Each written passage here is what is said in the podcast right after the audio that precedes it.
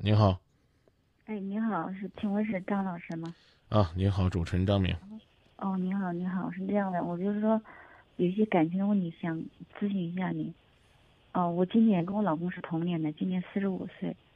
我在那个三十几、三十六岁的时候的，就是那个双肾，就得那个尿毒症，就然后在零九年的时候就做了那个肾移植，到现在一直都恢复的比较好。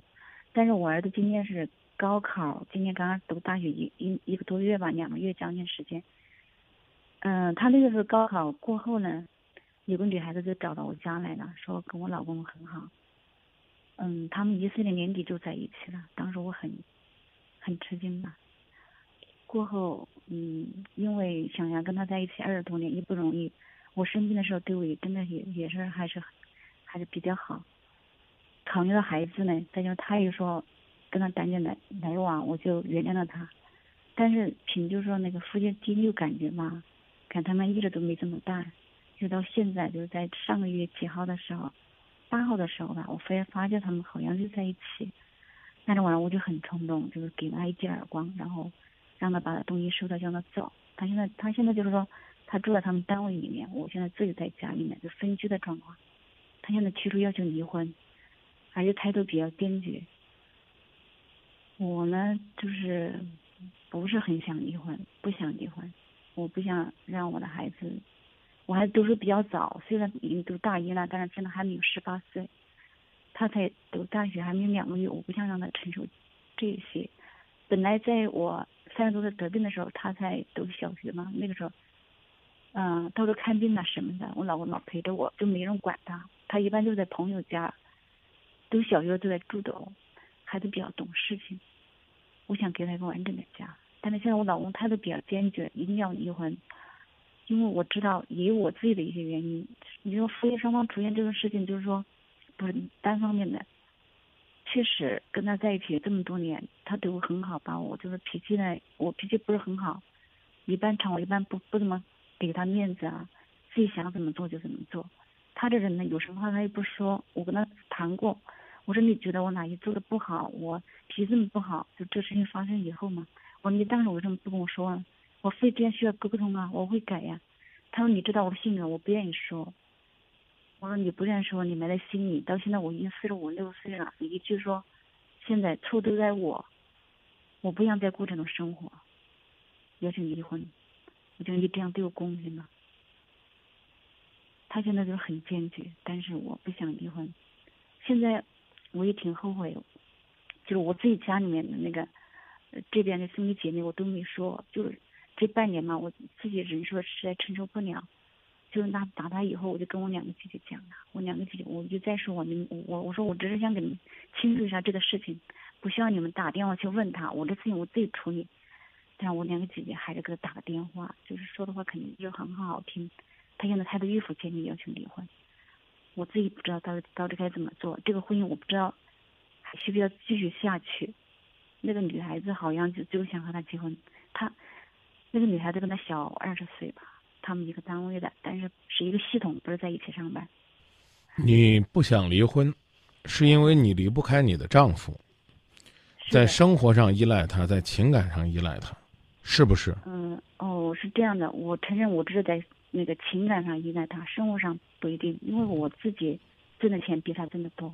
嗯，你这样的身体，你还那么强势干什么呢？就好像你说的那样。你挣的比他多，我说经济上了吗？我说的是生活，我说经济了吗？因为你的身体得让着你，因为你的强势得忍着你。我并不是说因为这这个男人就可以出轨，而所谓的出轨也不过是你现在的怀疑而已。不是，这个是事实。你。捉奸在床了，拍到裸照了，他已经承认了。对呀，是他承认了。他承认的原因是因为您老人家一直逼得太紧了。哎，这个不是说非要跟您抬杠啊，嗯，而是说这并不是你发现的事实，而是你发现了蛛丝马迹，追问之后你得到的一个结果。我们来做一个假设：如果他不承认，你信吗？是这样的，是是因为那个女孩子你找到我家，你回答我，如果你不承认，他不承认，你信不信？我不信。对，我并不是说你丈夫委屈，在现实生活当中，确实有因为自己的另一半咄咄逼人，不断的想要自己想要的那个结果，于是另一半就说：“好，是的，就是这样的。”没有别的意思，我只是给你陈述这样一个事实。你口口声声的说我性子烈，我脾气暴，啊，然后呢，我有些地方让他不舒服，他不跟我说。我刚刚听你说这话，我真的觉得挺搞笑的。虽然您现在打电话，貌似是一个受害者，就是你的脾气暴躁，你可以不自己检检讨，你也不会用正常的方式去跟对方交流。然后呢，你把对方熊了之后，或者说你爆发了之后，你跟对方说：“你为什么告诉我我我骂你你不爽呢？”那个潜台词是我以为你还可以接受我，你要告诉我呀。所以你的丈夫跟你说：“我不愿意就这个事儿跟你交流。”既然你的性格可以被你自己原谅，人家的性格为什么你就不能尊重？还拿到节目里边说好像各打五十大板。他不说也是他的错意啊。然后我刚讲了一说你离不开你老公，马上拍着胸脯说：“我挣钱比他多。”中国男人有多少人？老老婆比自己挣钱多，他心里边特舒服。没办法，这么多年了都是这样的。男人觉得自己一定要比女人强一些，这不是你老公的事儿，这是个历史传承问题。你还觉得你挺骄傲的？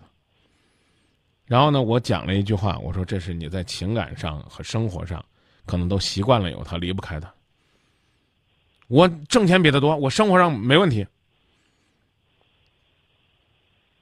做个女人这么强势，真的好吗？好。然后接下来说，你感情上舍不得，从我说出来这句话之前，你蹦字儿没提，你都没有说过说他有多么爱我，我有多么舍不得离开他。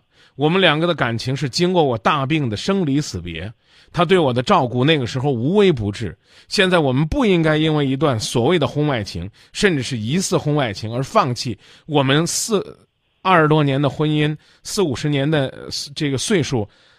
沉淀下来的这种爱没有，统统没有。我就是为了让我十九岁的孩子不受伤害。我说句不中听点的，有多少家长是孩子高考了就去离婚了？目的是说，哎呀，孩子已经成年了，稳定了，我们干脆寻找各自的幸福吧。我个人认为，把孩子放在前边的人，有一半啊，不能说绝对，我也不是不敢说是你，有一半是虚伪，自己有爱，自己舍不得不说，然后拿着孩子当借口。我不能离开他，我要给他一个完整的家。你想给你就给得了吗？现在是你老公提出离婚，又不是你提出离婚，你有什么对不起孩子的？我们的家长通常会认为说呀，无论我老公怎么样背叛我，我都不能离开他。我要是提出来离婚了，孩子会恨我的，会觉得是我离了婚了。现在是你老公提的，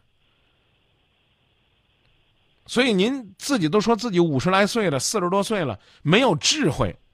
不客气的讲，连问问题都没有智慧。你和我，如果今天是要在一起交流，甚至你要向今夜不寂寞和我们的听众来请教，你请教的是我如何能够让他暂时的放下这个离婚的念头，我们彼此冷静一下，这是个比较标准的、比较冷静的问题，而不是在这说我不想跟他离，为什么？只字不提爱，因为我舍不得我孩子。我孩子，我生病的时候上小学，扔在一边就挺苦的。现在他刚上大一，才十八九岁啊，还不到十八岁。那这孩子现在要离婚了，他更可怜。这不是问题的重点，重点是你们两个还有感情，所以你舍不得。是的。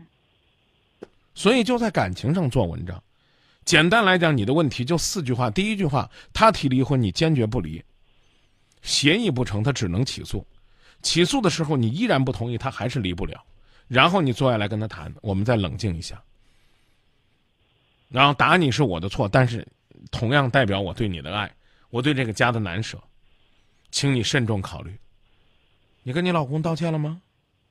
道歉了。过啊去我跟他说过很多，也对呀讲过好道理也是这样啊他跟那个女人在一起，他跟你道歉有用吗？可能也没有用。你还这个特别聪明的说呀，我跟谁说了，跟谁说了，我交代他们，我就是要倾诉倾诉，不让他去追问。而事实上，你们两个之间不愿意扩大的问题被你扩大了，所以他更觉得挂不住了，于是要破罐破摔了。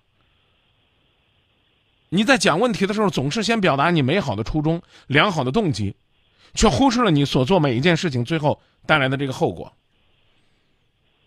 你老公挣钱不如你多，力气也没你大吗？你打他的时候，他还手了吗？没有，为什么不还手啊？他不会打我，对呀、因为他还爱你他不因为啊。他不，他没有了，我感觉他没有了。那随意吧，方法我教给你了，那四句话。就是说他现在就是比较坚决，我也不知道怎么办。我刚已经告诉你那四句话，您听到了吗？我听到了，啊，那就是解决问题的办法。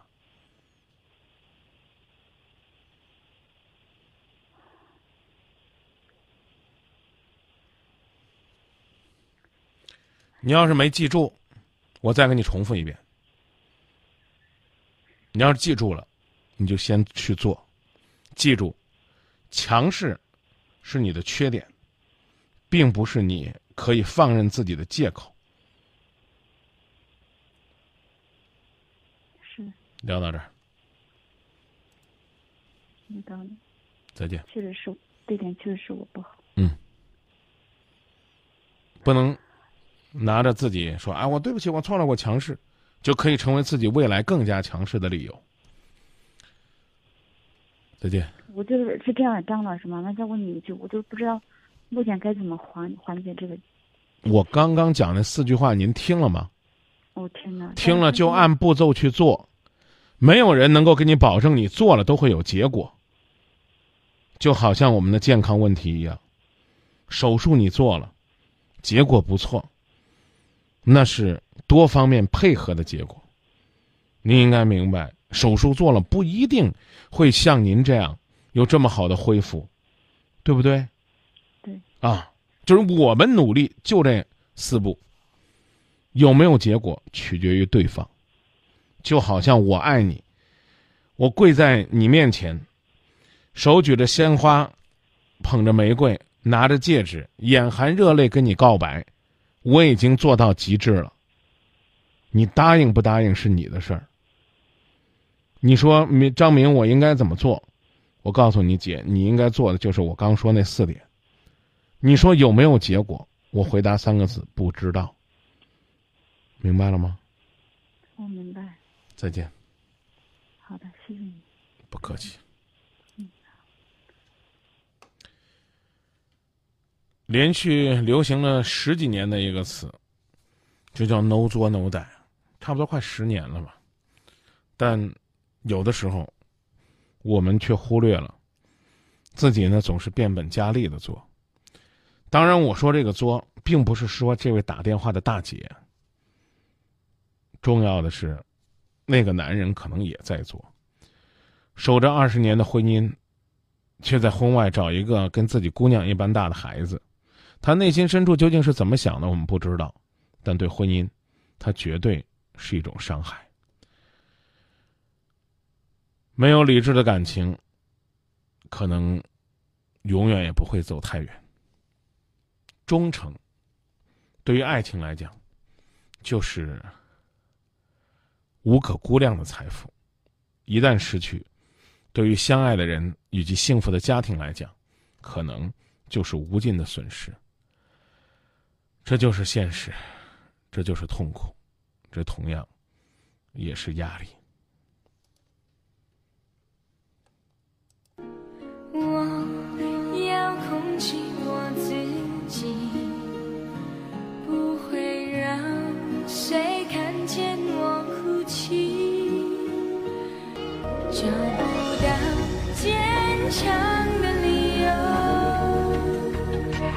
再也感觉不